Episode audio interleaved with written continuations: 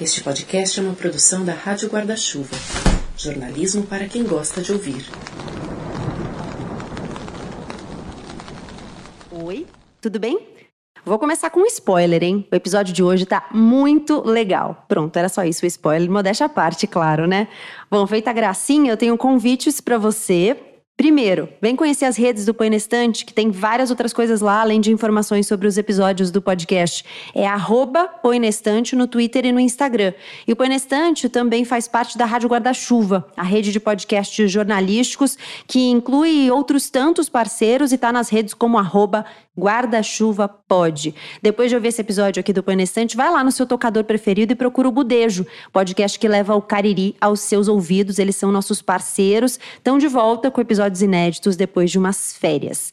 E sabe quem também é nossa parceira na Rádio Guarda-chuva? Agência Pública, que é a primeira agência de jornalismo investigativo sem fins lucrativos do Brasil, uma referência no jornalismo brasileiro. E a Pública está completando 10 anos para celebrar, promove debates sobre o presente e o futuro futuro do Brasil, uma série de seis conversas, cada uma com dois convidados e um mediador, que começou no primeiro sábado de março. Mas, se você está ouvindo esse episódio no dia em que ele sai, ainda dá tempo de você pegar as próximas duas. Dias 13 e 20 de março, sempre sábados, você vai ter ainda conversas para acompanhar, vai ter um monte de gente muito interessante, nomões, com reflexões relevantes sobre o Brasil. Tudo online, de graça, vai lá, é só se inscrever, procure a agência pública nas redes sociais. É isso? Fim dos convites? Bora para nossa conversa? Esse podcast é apresentado por b9.com.br.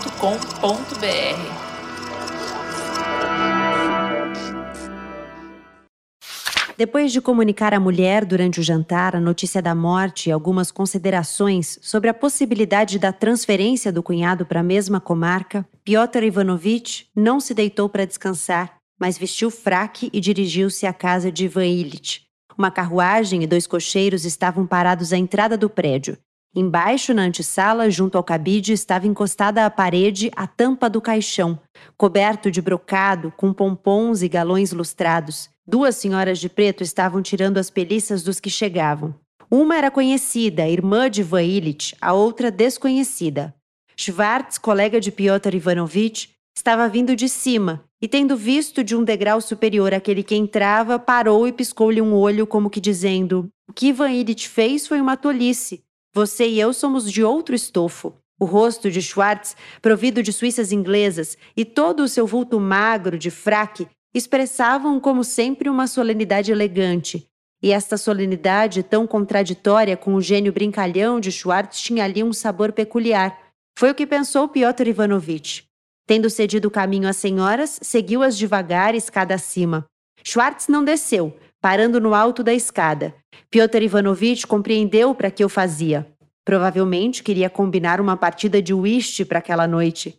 As senhoras foram ver a viúva. Schwartz, os lábios robustos dobrados com seriedade, o olhar brincalhão, fez a Piotr Ivanovitch um sinal com as sobrancelhas na direção da direita, do quarto do defunto. Piotr Ivanovitch entrara naquela casa sem saber, como sempre acontece, o que deveria fazer ali.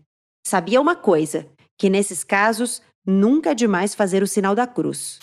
A morte de Ivan Illich saiu no jornal. O juiz do foro criminal tinha 45 anos e era o orgulho da família. Viu a morte se aproximar durante meses, acometido por uma doença, sem conseguir desviar dela. Foi um fim solitário. Longe da esposa, que se escondia em um cômodo distante para não ouvir seus gritos, longe dos filhos, que passavam em visitas protocolares antes de idas ao teatro, longe dos colegas de trabalho que queriam era saber quem seria o próximo a ocupar o posto de funcionário público que mantinha a vida conveniente e de aparências que Ivan Illich sustentou. Não fosse o Mujik que lhe faz a gentileza de levantar as pernas, nenhum alívio lhe seria garantido na reta final da vida. A morte de Ivan Illich, do russo Lev Tolstói, é o tema desse terceiro episódio da quarta temporada do Põe que já começou.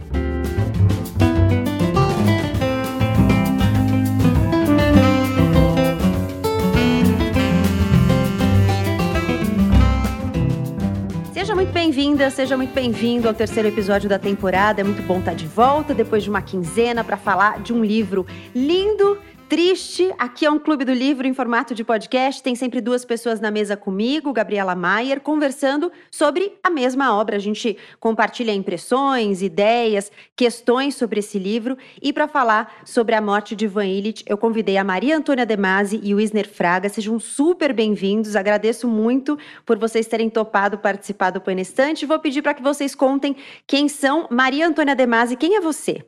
Eu sou jornalista, amiga de você há muitos anos, trabalhamos juntas, eu e Gabriela, para minha alegria, e logo a gente viu que tinha uma coisa em comum, que era a literatura, que era o amor aos livros, né? E isso foi uma coisa muito bacana. É, eu estava lembrando, Gabi, do primeiro Põe na Estante, que foi aqui em casa. Aí eu até troquei o cenário, porque eu falei, não, mesmo cenário não, vamos trocar, né? E isso já faz o quê, Gabi, que você tá Põe na Estante? Nossa, é, ainda era em vídeo, né? Acho que foi em 2018, é. ainda era em vídeo quando começou, depois é que ele virou um podcast. É. Bom, eu sou jornalista e sempre trabalhei em televisão e sempre cobri na área de cultura. E depois, há uh, quase 10 anos, eu parei de trabalhar, eu era repórter, parei e voltei a estudar. Aí eu fui fazer o mestrado e, e a minha área de, de estudo, meu campo é uma intersecção entre a literatura e o envelhecimento. Como é que a literatura se apropria e reflete esse processo, que é o processo do envelhecer? Então, primeiro eu estudei a obra do Walter Ugumãe e depois, agora, a obra da Maria Valéria Rezende, mais no campo das ciências sociais. E eu estou agora terminando o doutorado e coisas, envolvimento com, com, coisas que têm a ver praticamente com a velhice, né? Então, eu trabalho em aula WhatsApp com os velhos, literatura para os velhos por WhatsApp, é tentando se adaptar a esses novos tempos. Wisner Fraga, conta quem é você. Oi, Gabriela, prazer estar aqui, obrigado pelo convite. Eu sou um professor, servidor público, é, mas acima de tudo eu sou escritor. Eu tenho 11 livros publicados, eu acho que em todos os meus livros esse tema da morte ele é protagonista, né? E recentemente é, eu me tornei também um booktuber, né? Eu me aventurei a, no YouTube, montei um canal, acontece nos livros, onde é um canal que eu tento fazer um mapeamento da literatura brasileira contemporânea, né, com foco na literatura que é publicada pelas editoras independentes e muitas vezes também por autores independentes. Muito bom. Eu, antes da gente entrar no, propriamente no tema do livro, como essa é uma temporada sobre clássicos, eu tenho começado as conversas perguntando qual é a experiência das pessoas com os livros que a gente está lendo, para tentar entender se são leituras, releituras, né? Se é, se é, o primeiro contato com aquele livro. Então, queria começar perguntando para vocês se vocês já tinham lido A Morte de Ivan Illich, se vocês já tinham lido outras coisas do Tolstói, como é que foi essa experiência de leitura para vocês? Olha, quando eu fui, quando você me convidou, eu fui fui pegar o meu livro, nossa, e aí eu fiquei assim, achei muito incrível, porque eu já tinha lido há muito tempo e tinha grifado o livro. Né, há muito tempo, é um livro velho, é um livro da Biblioteca Básica Verbo, livros RTP.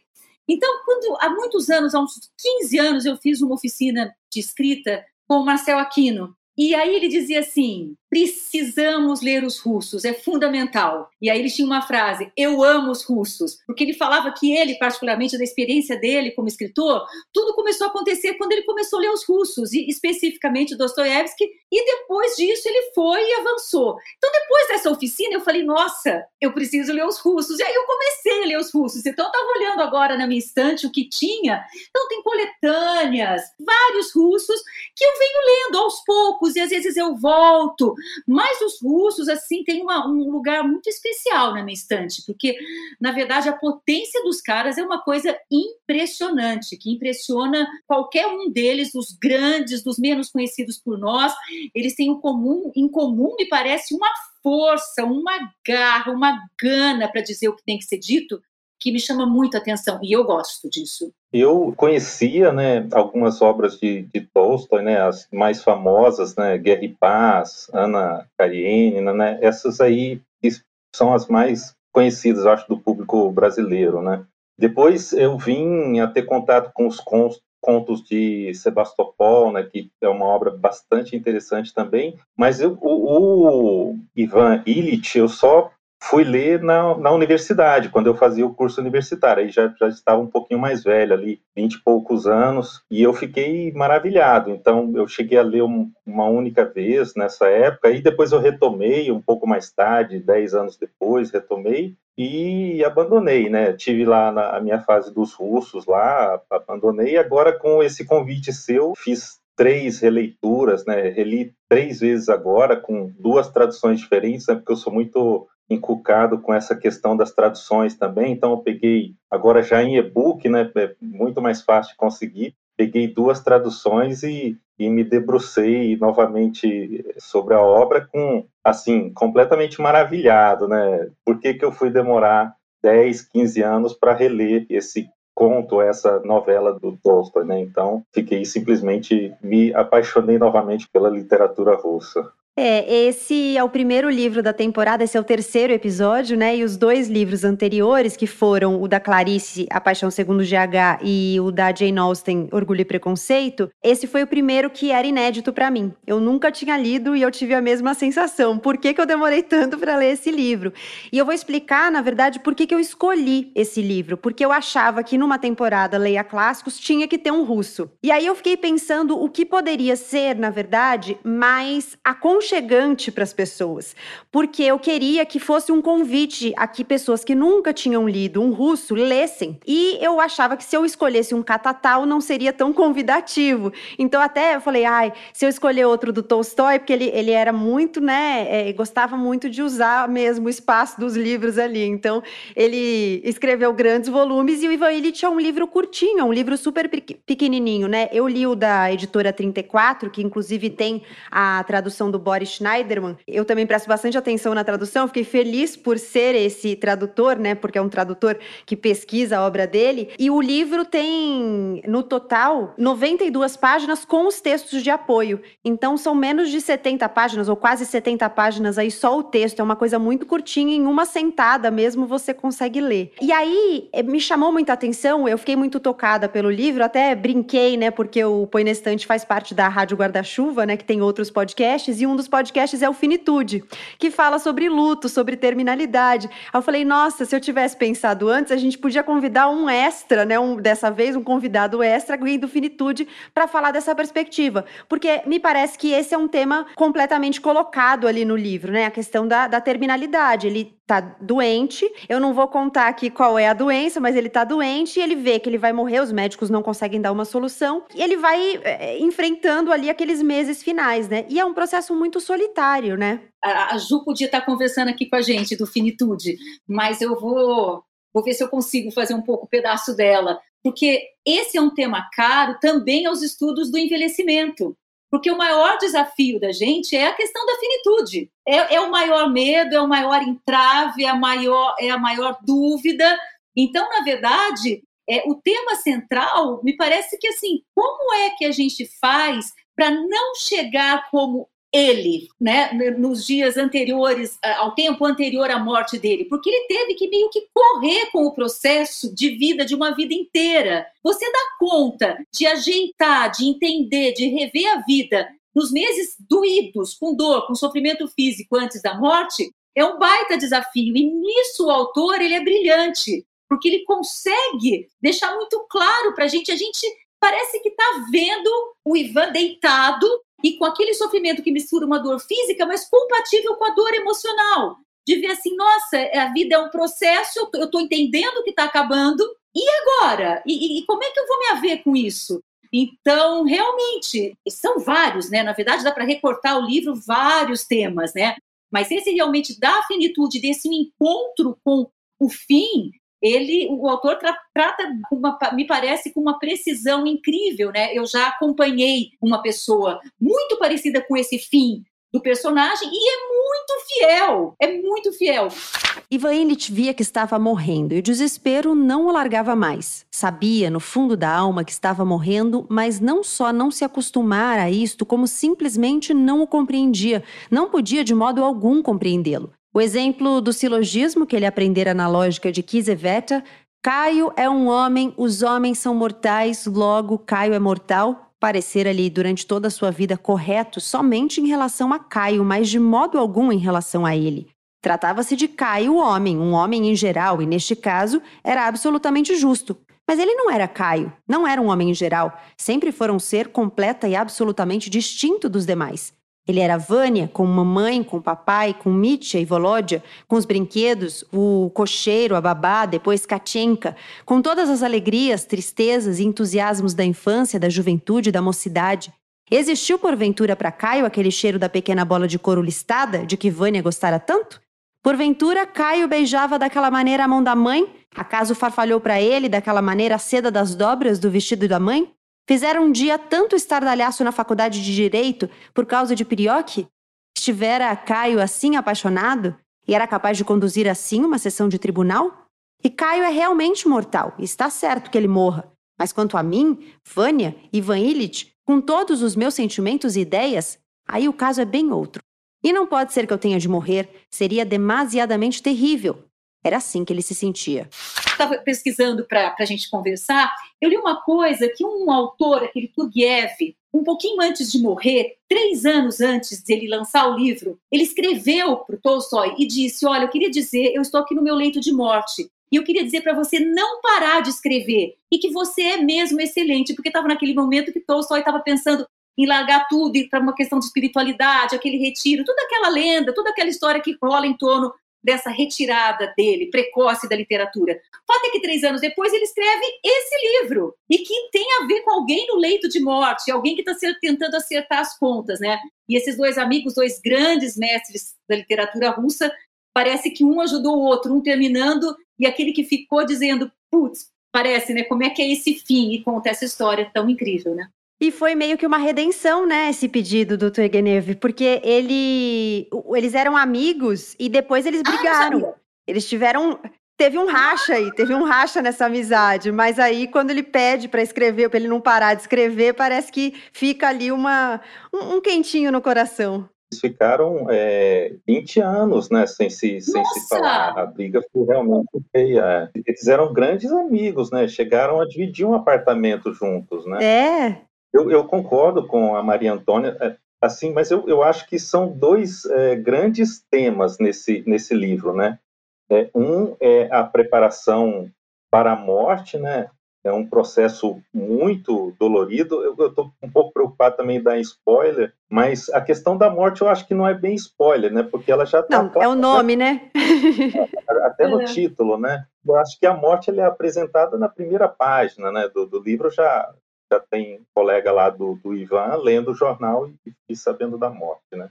Mas eu acho também que é um livro sobre a vida, também sobre é, a, a, trajetória é, de, de uma pessoa que, que era assim é, muito muito linear, né? Muito muito dentro da caixinha, né? Então, uma pessoa que aparentemente é, queria ter controle sobre todos os atos da própria vida. Então, eu acho que mais, ou além né, da preparação, dessa preparação para a morte, ele fala bastante dessa falta né, de espiritualidade, né, porque o, o Tolstói, nessa época, ele já estava totalmente convertido, né? ele meio que abominava né, essa questão da, dessa vida de aparências, né? Então, acho que isso tem que ser salientado também, que é, que é um livro também sobre a vida de uma pessoa que é burguesa, segue ali né, os caminhos da, da ambição, né, tenta, tenta subir de todas as maneiras, respeita as conveniências da sociedade e, e por fim, vê toda essa, essa vida de certa forma, questionada, né? Por ele É, você usou a palavra dentro da caixinha, você foi mais gentil do que o que eu pensei em dizer, que eu ia dizer um personagem que teve uma vida medíocre. eu ia dizer isso. Porque, assim, uma questão do livro que ficou para mim é, no fim das contas, você vive para quem, né? Porque o Ivan, por exemplo, ele se casa porque era conveniente, porque era esperado, mas ele não tem uma, uma relação afetuosa ali com a companheira dele. O Gabi diz que ele era apaixonado, que eram duas razões, que ele ele diz que ele era assim apaixonado e também interessado. Aham, uhum, uhum, muito apaixonado. Dá para ver a paixão latente ali, ó, uma troca profunda entre os dois. E aí tem uma, uma, um momento do livro que ele vai dizer, ele vai refletir, né? Aos poucos ele vai ficando cada vez mais reflexivo e filosófico, vai pensando sobre esse sentido da vida dele. Ele já não se reconhece mais, né? Olhando para trás, ele já não se reconhece na vida pregressa. Chega a falar que acha que já estava morrendo antes, quando fez escolhas que deixaram a vida dele meio sem sentido. E aí ele faz a seguinte pergunta: ele fala, talvez eu não tenha vivido como se deve. Mas como não, se eu fiz tudo o que era preciso? E aí eu, eu fiquei com essa frase na cabeça porque eu fiquei assim: era preciso para quem? Né? E, e para mim essa é uma pergunta que ficou do livro. A gente vive para quem? A gente vive para o sistema, porque na verdade essa pergunta e essa angústia do Ivan é a mesma que hoje milhões de pessoas nós temos. Para que mesmo que a gente está vivendo?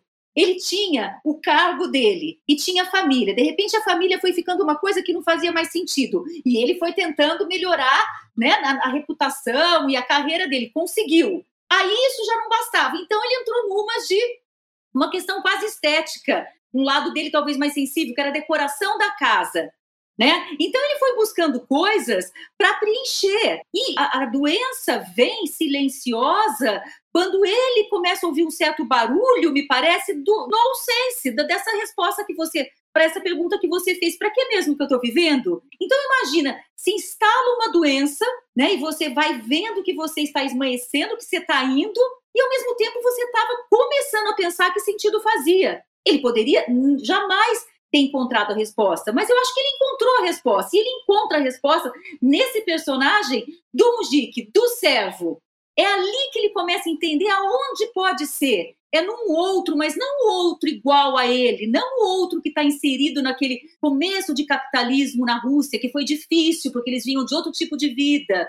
Era uma vida de comunidade, era uma vida de interior. Esse é o momento que a sociedade está toda desestruturada.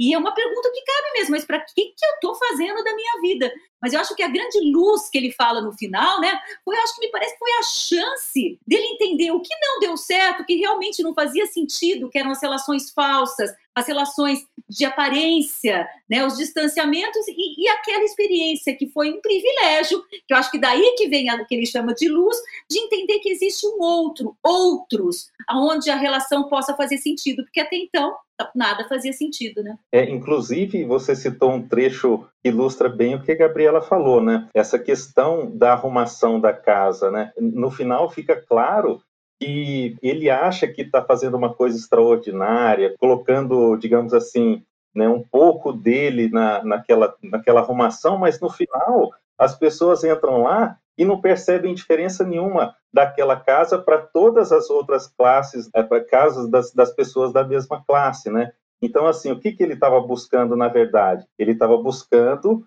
uma aceitação o tempo todo né, da sociedade, uma casa que nada mais é igualzinha a todas as outras casas das pessoas da mesma classe social dele. É um pertencimento, né? A busca de um pertencimento. Mas, gente, se você for ver, for, forem comprar apartamentos em São Paulo e forem procurar, se, se você procura um apartamento de 60 metros, são todos iguais. Se você vai num condomínio, são todas casas iguais. É um apagamento do sujeito. Na verdade, esse apagamento do sujeito vem desde lá de trás, né? E, e, e a coisa do escritor, a coisa da literatura, é que ele, isso sim joga luz sobre isso na frente do tempo. Quer dizer, ele já está entendendo que isso não tem sentido e que não chega a lugar nenhum. Imagina, ele deve estar tá virando no túmulo agora de ver agora, com o neoliberalismo, quer dizer, que é o avanço do, do, do sistema que ele estava começando a, a, viver, os sujeitos apagados. Mas a nossa humanidade não nos exime de ter essa experiência desta pergunta da Gabriela. Para quê? E por quem que eu estou vivo? No caso dele, do Ivan, o mais irônico de tudo é que ele buscava isso, né? ele, ele não estava percebendo que ele, ele, estava se dissolvendo em meio a um monte de pessoas iguais ali. Mas no uhum. final ele, ele sempre buscou aquilo, porque ele achava que, de certa maneira, ele se destacaria por aquilo, né? E, e no final era justamente o contrário, né? Ele estava se apagando eh, como indivíduo, né? Como você falou. Ele, ele estava acabando a com a barba ele deixou, porque ele também, até fisicamente ele Exato. tentou ele tinha lá um parâmetro que disseram que garantia que ia dar certo. Dançou. Não deu. É, ele tenta se camuflar, né? É, é. Ficava tão absorvido com isso que frequentemente atarefava-se pessoalmente, mudava até a posição da mobília e pendurava as cortinas. De uma feita, subiu numa escadinha a fim de mostrar ao forrador de paredes que não o estava compreendendo como ele queria o serviço, tropeçou e caiu. Mas sendo forte e ágil, conseguiu segurar-se e chocou-se apenas de lado com ressalto de uma moldura. O machucado lhe doeu, mas a dor passou logo. Durante todo esse tempo, Ivan Illich sentia-se particularmente alegre e com saúde. Escrevia: Sinto que uns 15 anos me pularam da cacunda. Pensava acabar a arrumação da casa em setembro, mas o trabalho arrastou-se até meados de outubro. Em compensação, tudo ficara lindo. Não só ele o dizia, mas diziam-lhe isso todos os que viam o apartamento. Na realidade, havia ali o mesmo que há em casa de todas as pessoas não muito ricas, mas que desejam parecê-lo, e por isso apenas se parecem entre si. Damascos, pau preto, flores, tapetes e bronzes, matizes escuros e brilhantes, enfim, aquilo que todas as pessoas de determinado tipo fazem para se parecer com todas as pessoas de determinado tipo. E em casa dele, a semelhança era tamanha que não se chegava mesmo a percebê-lo. Mas tudo isto parecia-lhe algo peculiar. Quando ele encontrou seus na estação ferroviária, trazendo-os para o apartamento já pronto e iluminado, quando um lacaio de gravata branca abriu a porta para a antessala, enfeitada de flores, e eles entraram na sala de visitas, no escritório, e ficaram soltando exclamações de prazer, ele se sentiu muito feliz. Mostrou-lhes todo o apartamento, embebendo-se dos elogios deles e resplandecendo de prazer. Eu queria chamar a atenção é, para esse personagem do Mujik, né, que é, até falo na abertura, que levanta as pernas dele. Eu não vou me arriscar a falar o nome, porque eu acho que a gente já deve falar tudo errado os nomes russos, então eu não vou me arriscar a falar o nome do Mujik, que é mais difícil. Mas ele é a única figura gentil, basicamente, com Ivan Illich no, no livro todo, né? A única figura que é, compreende, em alguma medida, a dor dele, compreende que ele está em sofrimento, né? Um sofrimento físico, porque ele grita de dor, né? Ele tem muita dor física. E ele entende também que o processo vai chegar para todos nós, né? Então tem até um momento que ele fala assim: todos nós vamos, vamos morrer, então por que, que eu não posso me esforçar um pouco? E aí ele começa a ajudá-lo e ele faz esse movimento de levantar as pernas dele porque dá algum conforto para quando ele sente dor, mas é a única pessoa que de alguma maneira se conecta com ele. E eu acho curioso essa, curiosa essa conexão porque ele se conecta a partir da individualidade, mas por um ponto coletivo, que é a terminalidade. Então ele entende que todos nós vamos morrer,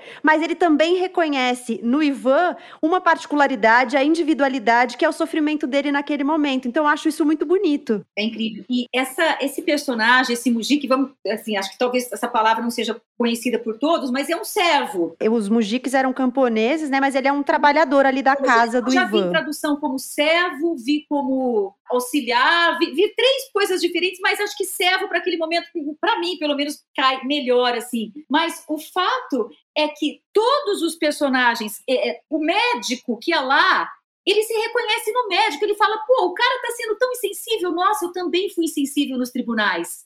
Os meus familiares estão sendo insensíveis comigo, mas eu também estava meio distante deles. É através do outro que ele se percebe, né? Cada, e, e a humanidade, o dado de humanidade, está no Mujik. Mas o dado de frieza dele nos tribunais, e tratar como fosse qualquer. Um réu era qualquer réu, para os médicos, um doente era qualquer doente.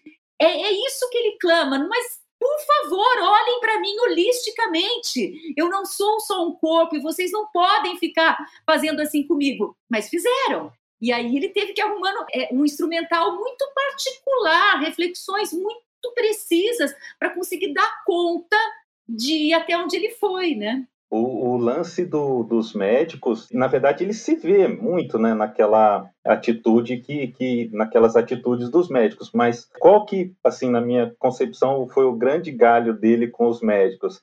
É que os médicos sabiam, sabiam que ele ia morrer, não tinha solução. E ao mesmo tempo, os médicos não diziam a ele nada, nada concreto. Olha, peraí, vamos ver, iam lá, escutava o coração, escutava daqui, dali, e não falava, é, Ivan, você vai morrer, esquece, você tem pouco tempo, se prepare. Então ele, ele... zero cuidado paliativo, zero. Zero. Então, não, ainda zero... no final rola um ópio para ele sentir menos dor, vai. É, deram lá uma, uma, uma morfininha para ele, né? No final, é. o ópio é, acabava por ser uma espécie de tortura para ele também, né? uhum. né? Porque além da dor que não passava com o ópio, ele não, ele não se sentia assim plenamente consciente, né? Mas a, eu, eu, vou arriscar falar o nome do Mujik, mas é o nome como vem à minha cabeça, tá? Gerassim, né? Eu, eu, eu li assim também, mas... o nome dele como Gerassim. Então, vamos lá. O, o, por que que ele curtiu tanto o, o Gerassim na vida dele? Porque quando ele falou assim, ele já tinha se visto no espelho, né? Ele viu que ele estava um cadáver ambulante, né? Ele viu, o Ivan viu. Então ele virou, virou pro, pro Gerassim e falou assim, é, eu vou morrer. E ele falou, é, pô, todos nós vamos morrer, você também está morrendo. Então, acho que foi quando ele se identificou, pô, pelo menos alguém. A minha família não me, não me diz a verdade, os médicos não, não me dizem, os meus amigos sumiram, então a única pessoa que me restou aqui para falar o que eu precisava ouvir para eu começar a viver o meu próprio luto foi aqui o meu Mujique. Então eu quero conviver um pouco mais com ele nesse restante, assim, minha interpretação, né? Agora você vê, né, já se passaram mais de 200 anos e a gente tem a medicina tratando o paciente, o doente, como tratou lá atrás. Porque quando você fala, não, agora a gente vai fazer químio, agora a gente vai fazer rádio, o cara tá morrendo. E o outro técnico, especialista, que eles até tem uma ironia com essa palavra especialista, diz para você que não. Isso é roubar da gente a chance de viver, como você bem disse, o nosso luto. Né? Então o Ivan foi roubado né, de viver o luto dele. E quando ele encontra o cara que está entendendo e que entende que sim, faz sentido, eu respeito o teu corpo quando você me diz que se as pernas levantadas me deixam sem dor. Pô, ele foi respeitado, ele foi ouvido, coisa que os médicos, os especialistas não conseguiam, né? Gerassim trouxe uma cadeira, colocou-a sem bater no chão, isto é, baixando-a de uma vez uniformemente, e levantou os pés de Ivan Illich, colocando-os sobre a cadeira. O doente teve uma sensação de alívio, enquanto Gerassim levantava-lhe alto os pés. Estou melhor quando os meus pés estão mais levantados, disse ele. Coloque embaixo de mim aquele travesseiro. Gerassim obedeceu. Tornou a levantar os pés e a colocá-los ali. Novamente, Ivan Illich sentiu-se melhor enquanto Gerassim segurava-lhe os pés. Quando ele baixou-os, teve a impressão de se sentir pior. Gerassim, disse ele, está ocupado agora? Nem um pouco, replicou Gerassim, que aprendera com as pessoas da cidade a falar com os patrões. O que mais você tem a fazer? O que tenho a fazer? Já fiz tudo, só tenho que picar lenha para amanhã. Neste caso, segure um pouco os meus pés assim no alto, pode ser? Por que não? Posso. Gerassim suspendeu os pés de Van Illich, que teve então a impressão de não sentir nenhuma dor. E como é que vai ser com a lenha? Faça o favor de não se preocupar, teremos tempo. Ivan Illich ordenou a Gerassim que se sentasse, segurando seus pés, e conversou com ele. E fato estranho, teve a impressão de sentir-se melhor enquanto Gerassim segurava-lhe os pés. A partir de então, Ivan Illich chamava às vezes Gerassim, fazendo segurar os seus pés sobre os ombros e gostava de conversar com ele. Gerassim fazia isto com leveza, de bom grado, com simplicidade e uma bondade que deixava Ivan Illich comovido. A saúde, a força, a vitalidade de todas as demais pessoas ofendiam Ivan Illich. Somente a força e a vitalidade de Gerassim não o entristeciam, e sim acalmavam-no.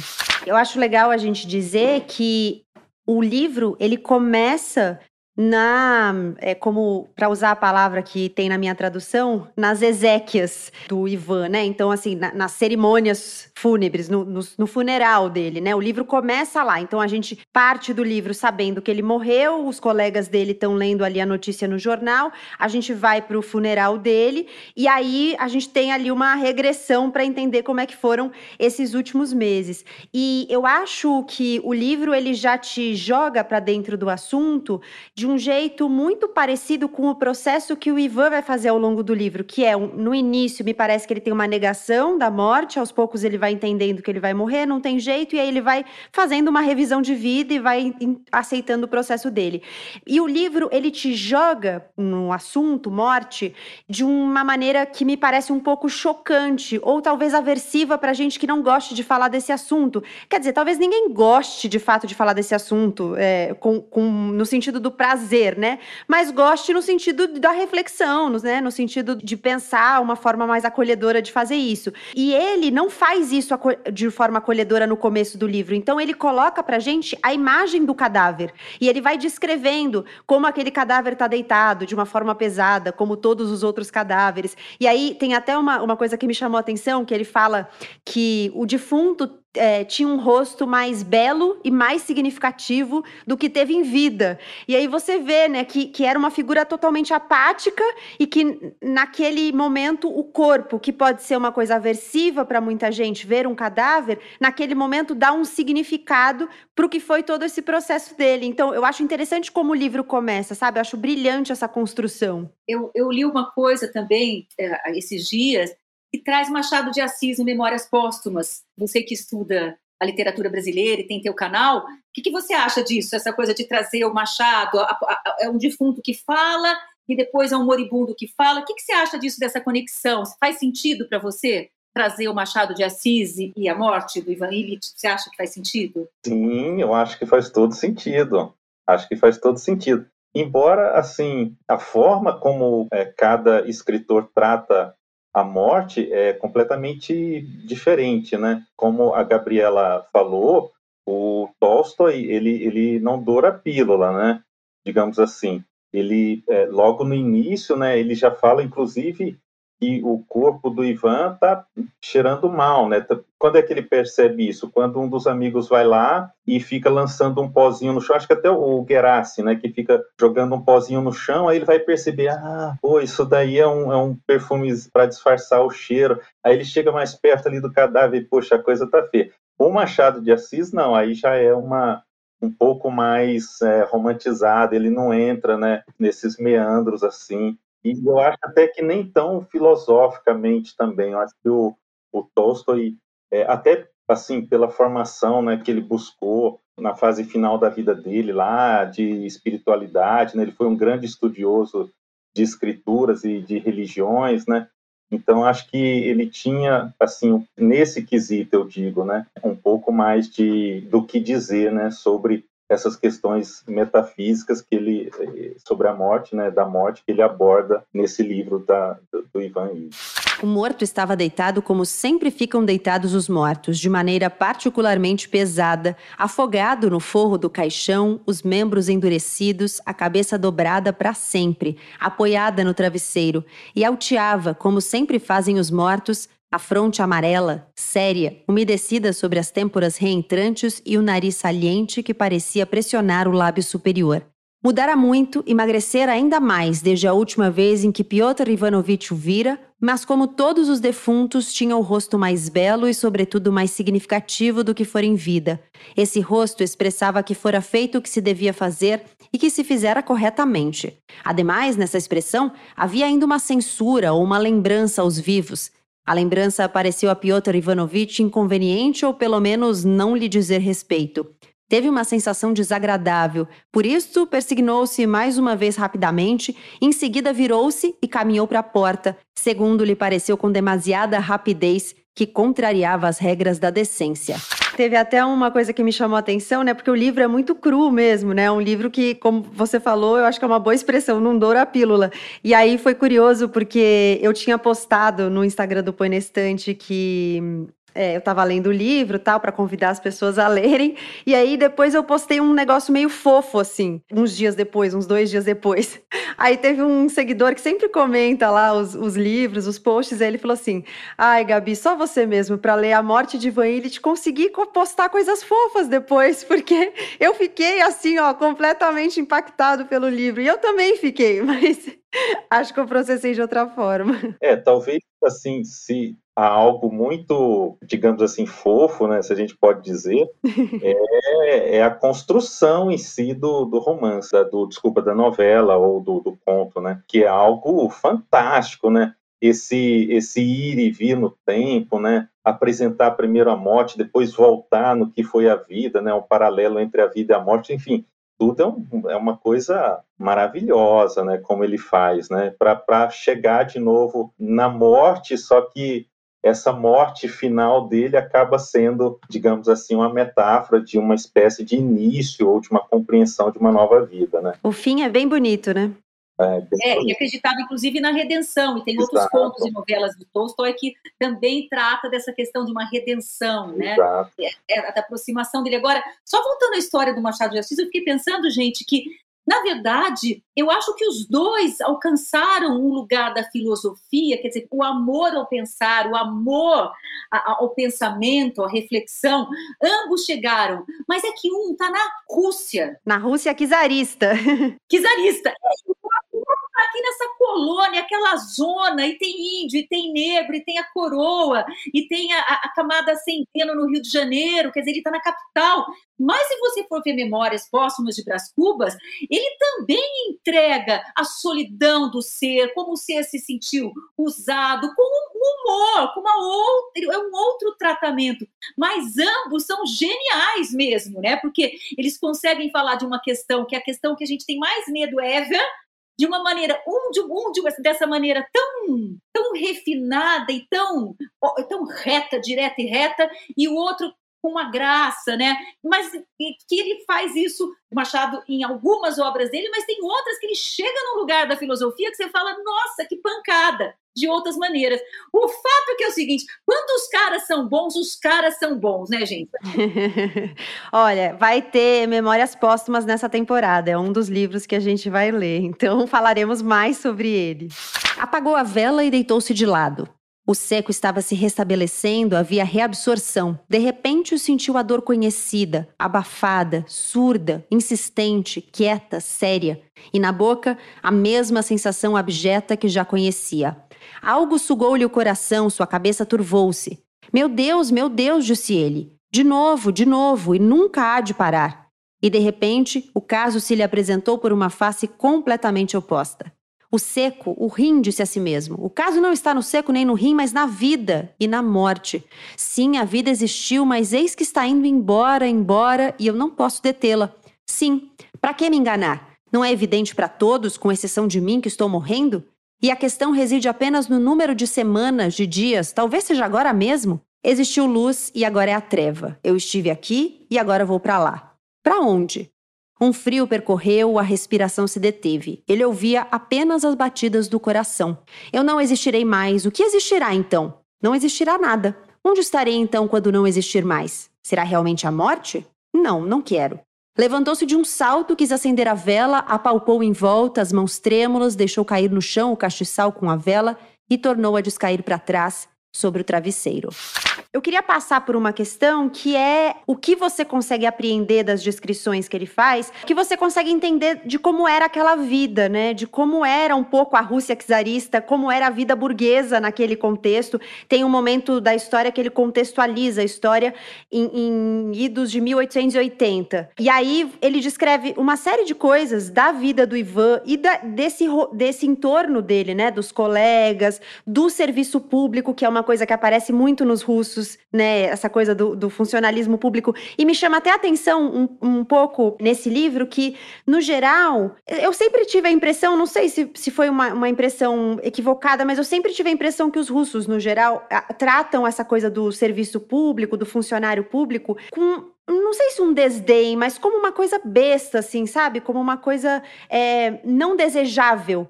E nesse livro não, nesse livro o, o Ivo Illich, ele quer ser, o, ele quer se destacar ali naquele serviço, ele quer galgar degraus na, naquela, naquela escala da, da justiça ali, e os colegas dele, quando ele morre, basicamente eles só querem saber quem vai, quem vai conseguir ocupar o posto, né? Então, é, não sei, eu achei diferente do que eu já vi tratado em outros livros. Eu, eu não li muito dos russos assim, mas do que eu já li, me pareceu uma, um tratamento um pouco diferente eu arrisco a dizer, Gabi, eu estou pensando que nos outros, a maior, assim, do que eu li também, o servidor público era um cara que era muito numa, numa situação, numa hierarquia muito rebaixada. Esse é um juiz, a voz é do juiz, o lugar de fala é do juiz, que está numa hierarquia alta no funcionalismo público deles lá. Porque se você for ler o capote, se você for ler o nariz e mesmo o crime e castigo são funcionários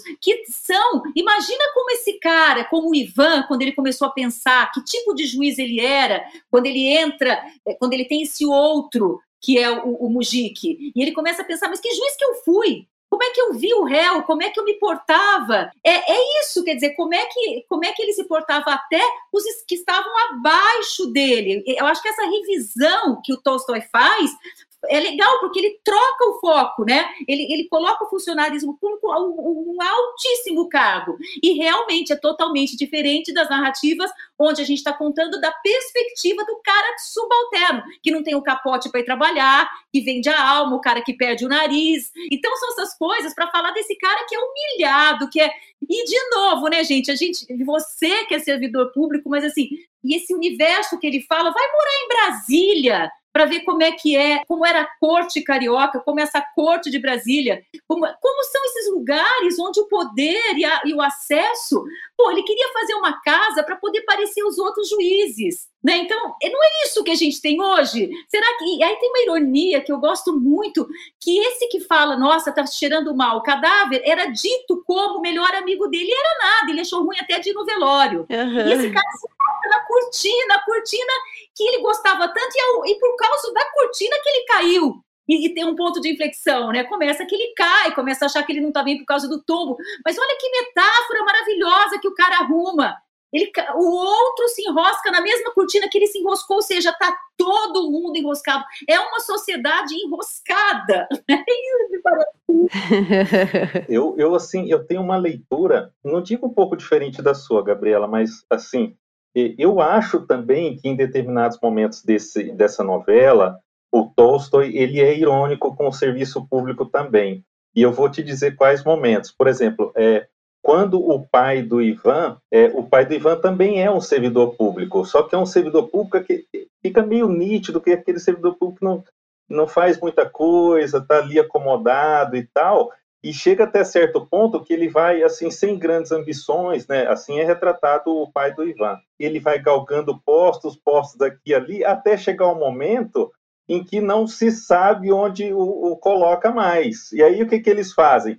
Criam um posto especial para ele, um posto para não fazer nada, e ninguém sabe é, de onde que veio, mas ele veio para dar para o pai do Ivan, porque chegou uma hora que ele já tinha é, ocupado todos os postos, precisava subir um pouquinho mais, então, mas também não fazia nada e criou-se um posto para ele. Isso é, é, tem razão. O próprio, o próprio Ivan, né, ele entra no serviço público por obra do pai, foi o pai que uhum. colocou ele no primeiro emprego.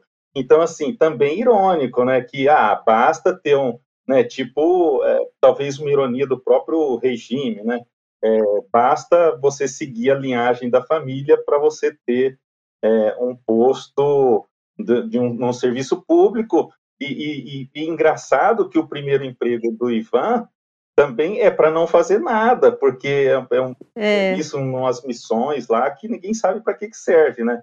Então, assim, eu vejo que, que, apesar de haver uma certa valorização do serviço público em vários momentos, é, ele coloca a importância dos casos que o Ivan julga e tal, sim, é verdade, mas também ele, ele foi bastante irônico com o serviço público em vários momentos ali. Né? É, tem razão mesmo. Talvez porque em mim tenha doído um pouquinho mais, né? pegou no pessoal, né? É, pegou no pessoal.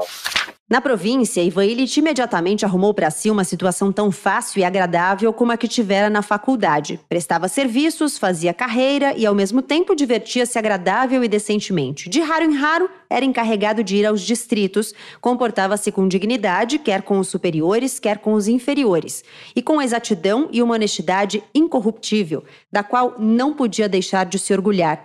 Desempenhava os cargos recebidos, na maioria relacionados com aceitas dissidentes.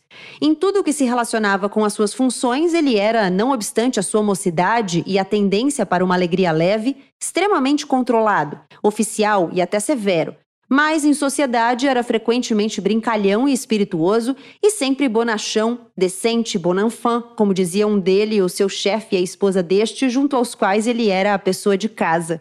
Teve na província uma ligação com uma das senhoras locais, que se agarrou ao elegante jurista. Houve também certa modista, e houve bebedeiras com oficiais da guarda pessoal do czar, de passagem pela cidade e idas a uma rua distante após a ceia. Havia a bajulação ao chefe e mesmo à esposa deste, mas tudo isso vinha impregnado de um tão elevado tom de boas maneiras que não podia ser definido com as palavras más. Tudo isso enquadrava-se apenas sob a rubrica do adágio francês. Il faut que jeunesse se passe. Tudo ocorria de mãos limpas, de camisa limpa, com palavras francesas e, sobretudo, na mais alta sociedade, por conseguinte, com a aprovação das pessoas altamente colocadas. Assim, Ivan Illich serviu durante cinco anos, quando teve lugar uma alteração no serviço. Surgiram novas instituições judiciárias, precisou-se de gente nova. Ivan Illich tornou-se uma dessas pessoas novas. Bom, vamos lá. Espaço para as considerações finais, então. Isner, o que, que você tem a dizer sobre a morte de Ivan Illich? Você tem 30 segundos. Não, brincadeira, pode falar quando você quiser. Nossa, Gabi, credo, socorro!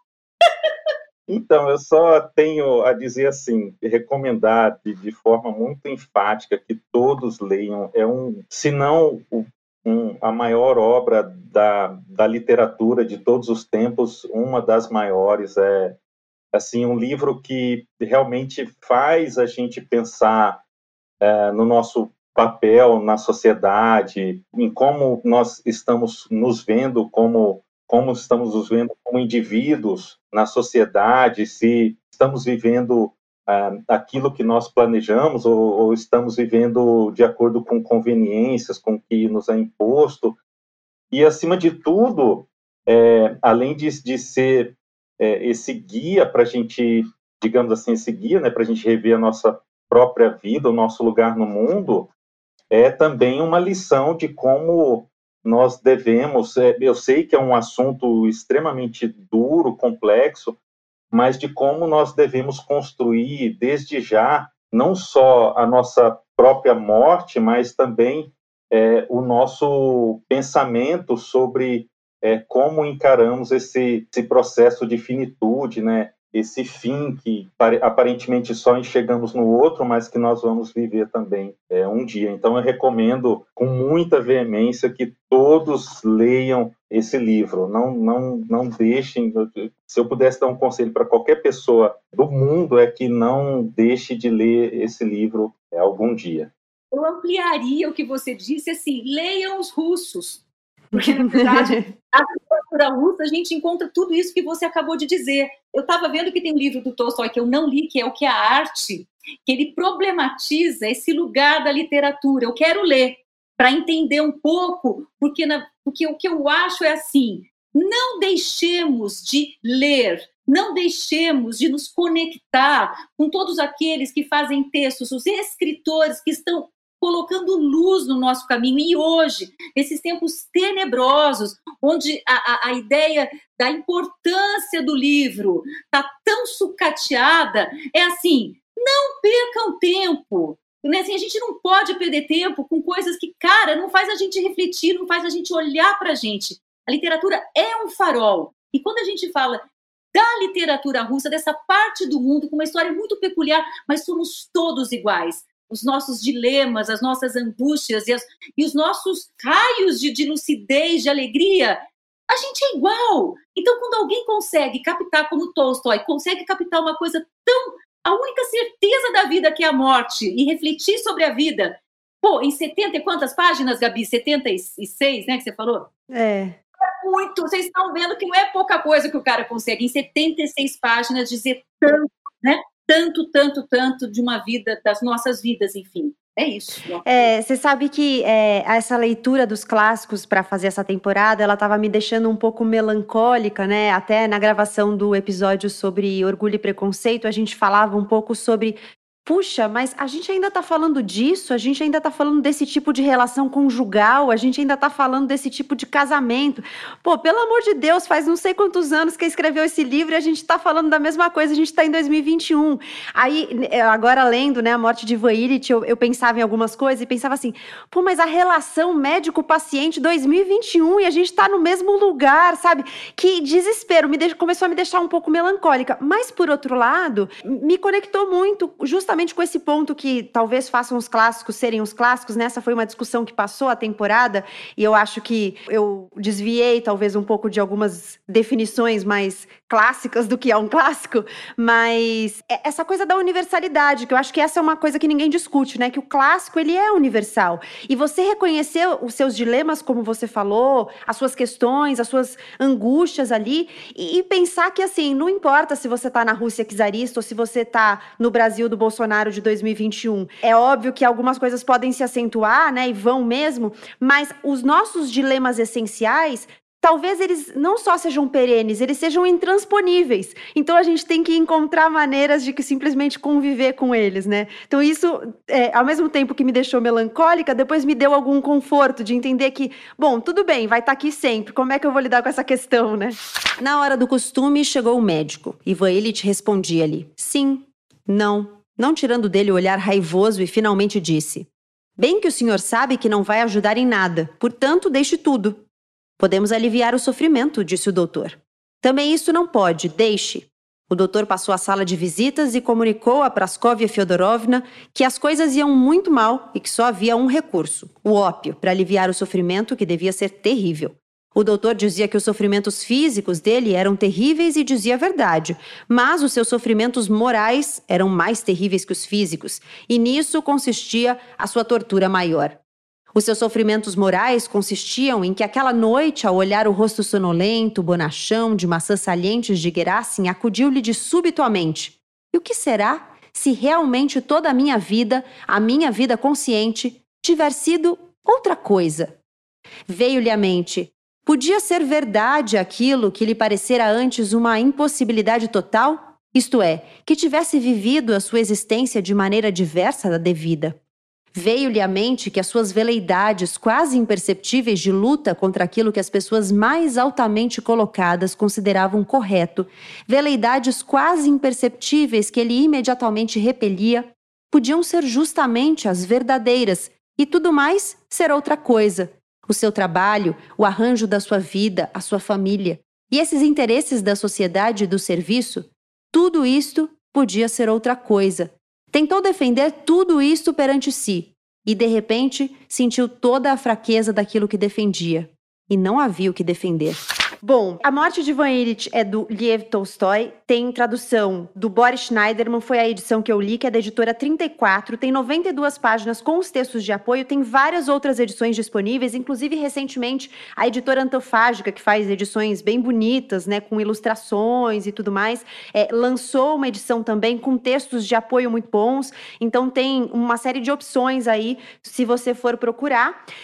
E é isso. Wisner Fraga, Maria Antônia Demasi, é, foi um prazer enorme conversar com vocês. Eu adorei a nossa conversa e queria que a gente encerrasse com o que eu sempre faço, que é o alto jabá, para vocês venderem os peixes de vocês, onde as pessoas encontram vocês, como é que elas falam com vocês, o que, que elas podem saber aí de vocês. Olha, eu, eu e o Gabriel Demasi, a gente tem um podcast, o Demasidades, que ele agora faz algum tempo que a gente parou de gravar por N razões pandêmicas, mas no Demasidades tem um monte de coisa bacana, a gente já discutiu o livro, já discutiu o filme, é uma conversa intergeracional, porque ele tem 30 anos menos que eu, e dentro dessa coisa do envelhecimento é uma aposta que dá para conversar duas pessoas, é para conversar muito bem, obrigada, uma diferença de idade grande. Então, eu Demasidades, está no Instagram, está no YouTube. É, e, e, bom, enfim, acho que é lá, né? Eu não tenho Facebook, mas eu estou no Insta, estou ali, é por lá que eu estou.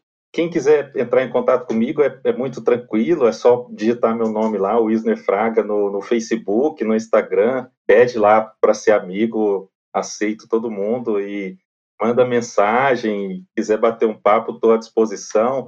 Quem tiver afim de conhecer meu canal no YouTube, é, acontece nos livros, tá? Inclusive quiser algum escritor estiver ouvindo aí e quiser me mandar o livro para eu dar uma lida. Eu, eu, leio todos os livros que eu recebo, é uma loucura, mas eu, eu prometo isso, eu leio todos os livros que eu recebo. Não prometo que vou comentar, porque aí, aí realmente não dá, né? Então eu geralmente seleciono lá, segundo alguns critérios lá que eu mesmo coloco para mim. Sobre os meus livros, quem tiver afim de, de conhecer meu trabalho de escritor, é fácil, vai na Amazon, digita lá e acha tranquilamente no Google lá e tem todos em e-book, impressos, aí a, a, plataforma que, que vocês quiserem aí. Mas o, um contato pessoal mesmo, eu recomendo o Facebook e o Instagram.